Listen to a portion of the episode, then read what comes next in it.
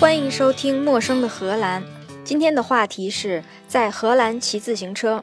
前两周我在休假，有朋友打电话问我，说国内有自行车的旅行团想来荷兰骑车，问我有没有建议和要注意的事项。我觉得骑车是一个非常好的旅游项目。骑自行车在荷兰是一个很成熟的娱乐活动，基础设施也非常好，所以我想花一集的时间仔细讲一讲在荷兰骑车的相关事宜。大家都知道荷兰是自行车王国，就像在宣传片里面常看见的，阿姆斯特丹运河的桥上到处都是乱停乱放的自行车，在街上总是有人骑着车飞快地从你面前穿过，搞得司机和行人都措手不及。另外，自行车王国还有一个特点，就是每个人都丢过自行车。要是没丢过一两辆自行车，都不好意思跟别人打招呼。最容易丢自行车的地方莫过于火车站了。火车站停车也非常壮观，一下子能停几千辆，而且很多火车站的停车场都是带上下铺的，上面一排车架，下面还有另外一排车架，上层的车架大概有一米五高。那么高，怎么可能把那么重的车子举上去呢？如果你怀疑到这一点，那就应该觉得有点惭愧了，因为这种事儿对于一个荷兰姑娘来说，是一个手就能完成的。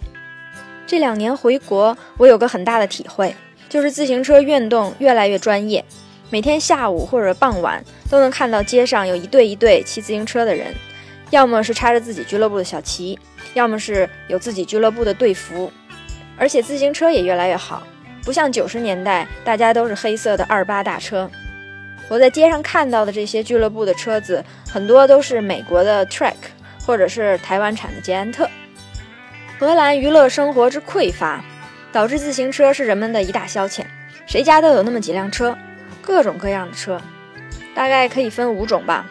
第一种是城市车，弯梁，车把比较高，车座比较大，车子本身比较重，坐着比较舒服。但是骑得不快。第二种是公路车，就是在自行车环法赛或者 B 级赛中看到的那种车轮很细的车，也有人叫它赛车。第三种是旅行车，它介于城市车跟公路车之间，轮胎比公路车稍微宽一点，比城市车稍微窄一点，适合长途骑行。车把没有城市车那么高，但是也不像公路车那么低，不如公路车容易发力。但是比城市车适合长距离的骑行，是专门为休闲长距离骑行设计出来的车。第四种是山地车，山地车不是为了骑得快，也不是为了骑得远，而是专门为了在比较复杂的、有挑战的地形上骑的。山地车也是一个专门的运动，有很多比赛和专门的场地、路线给山地车准备。我把其他各种特殊的车都归为第五类，折叠车。躺着骑的车，双人骑的车，前面带一个挂斗的车，前面那个挂斗用处可就大了，可以运沙发，可以运孩子，可以买菜。荷兰人用自行车是无所不用其极。不同种类的车主要区别就在于车重、车速，还有在不同路面上的舒适度。就算某一类的车子比较快，某一类的车子比较舒服，但也不是绝对的。有的时候也可以看到，你骑着公路车顶风冒雨拼命往前骑，忽然旁边一个彪悍的大妈骑着一个买菜车，咻的一下就落你一里地。朋友问我，国内的俱乐部如果想来荷兰骑车要注意什么？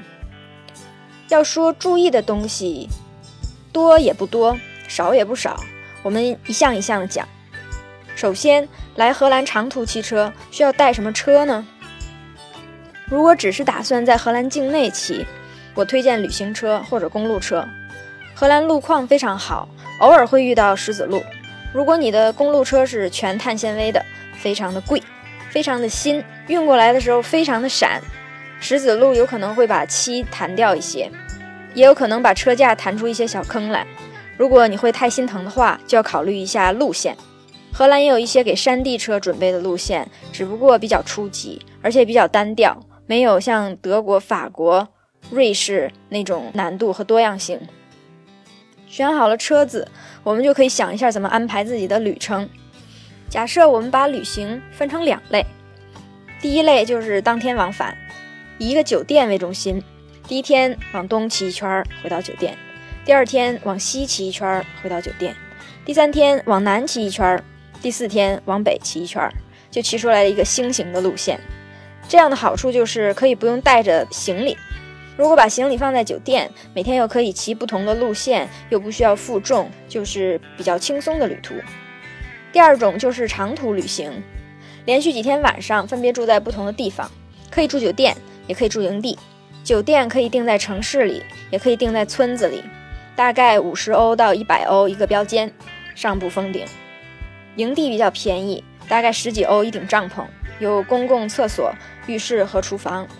荷兰人普遍是非常抠的，或者说是非常善于精打细算的。营地会按一顶帐篷收一份钱，然后帐篷里住的每个人再收一份钱。浴室也有可能是要投币的，比如说两欧洗三分钟。厕所也要投币，五十分用十分钟。最贱的就是过了十分钟，厕所门会自动打开。所以想在里面享受一下自己的美好时光，还是要看好时间。无论营地还是酒店，都需要提前预定。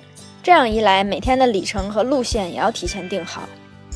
说到每天骑多少公里比较合适，就要看平时你骑车的习惯了。像我这种没啥体力，也不想让自己累着，也不想长肌肉，也不想长见识的人，一般就骑四十公里到八十公里。荷兰很平，不会有上山下山的情况。在荷兰，可以影响速度的客观原因，基本上只有一个。就是大风，风非常非常大。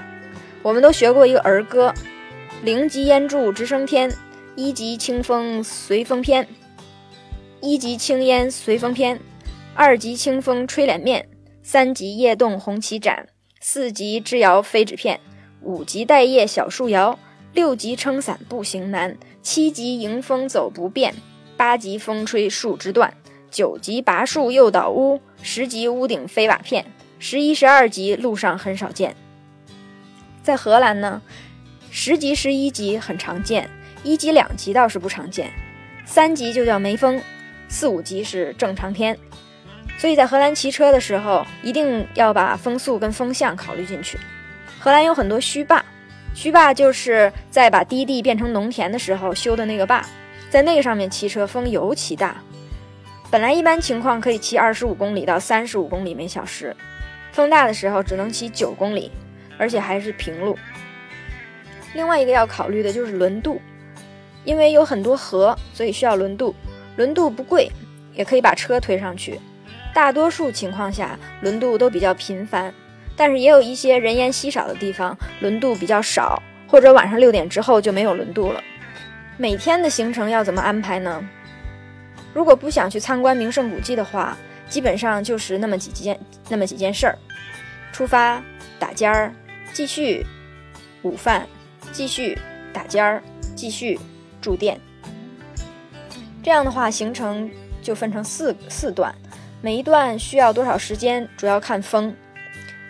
因为天气非常多变，所以就算相隔十公里、五公里，天气也可能非常不一样。好处是荷兰的天气预报很准，尤其是一天之内的天气预报。另外也有两个小时的降雨跟大风预报，极其准，五分钟都不差。打尖儿的话，可以去咖啡馆或者餐馆，去喝茶、喝咖啡，吃个荷兰名吃苹果派、胡萝卜蛋糕、核桃蛋糕。午饭可以选择在餐馆，如果是欧式餐馆，一般就有沙拉、三明治、汉堡。如果想吃热的，中餐跟印尼餐就是不错的选择。吃不惯荷兰菜的话，土耳其餐我也非常推荐，既可以吃大鱼大肉，也可以吃素，可多可少，老少皆宜。不贵，也比较像我们东方的口味。荷兰餐馆的特点是不提供灌热水瓶服务，茶如果要续水的话，要再收一份茶钱。想要给自己骑，想要给自己骑车时候带的水瓶加水，可以到厕所灌自来水，自来水都是饮用水。而且荷兰骑自行车的人也是这么干的，到了一个咖啡馆、餐馆，去喝杯咖啡、喝杯啤酒、上个厕所、灌瓶水，这个都是大家习惯的套路。还有一点要注意的是，在荷兰咖啡馆、餐馆都不能吃自己带的东西，什么零食、瓜子儿、糖、饮料都不行。在骑车的路上，会有公共用的野餐餐桌和板凳。如果自己带了面包或者什么好吃的，想要野餐的话，也可以在这种地方。荷兰人不太习惯和别人共用一个餐桌或者靠椅，比如说有一个四个人的餐桌，已经有两个人坐在那儿了。如果是荷兰人的话，他们不会去拼桌的。再说说设计路线吧，路线可以自己设计，也有国家推荐的路线。荷兰有几套自行车路线的系统，一个叫 LF，就是国家自行车路线。另外一个叫 Knopunt，是自行车节点网。这两套系统都是国家专门设计出来的，通常都是穿过一些比较美的田园、村庄、河岸、海边。我会把这两个系统的网站留在广播的页面上。另外，我也开了公众号，公众号也叫“陌生的荷兰”，声是声音的声。所以以后如果有链接或者图片，我就可以在那边分享。感兴趣的朋友也可以去看一下。我会把这两套线路的系统的介绍和链接贴在公众号里，因为都是荷兰网站，都是荷兰文，我会翻译一些比较重要的信息放在公众号里。今天我们就暂且停在这里，下一期我会继续讲怎么组织一个车队，跟车的时候要有默契，和荷兰的交通规则，以及需要带什么装备，还有。其他我想得到的注意事项。以上就是今天的内容，陌生的荷兰，下次见。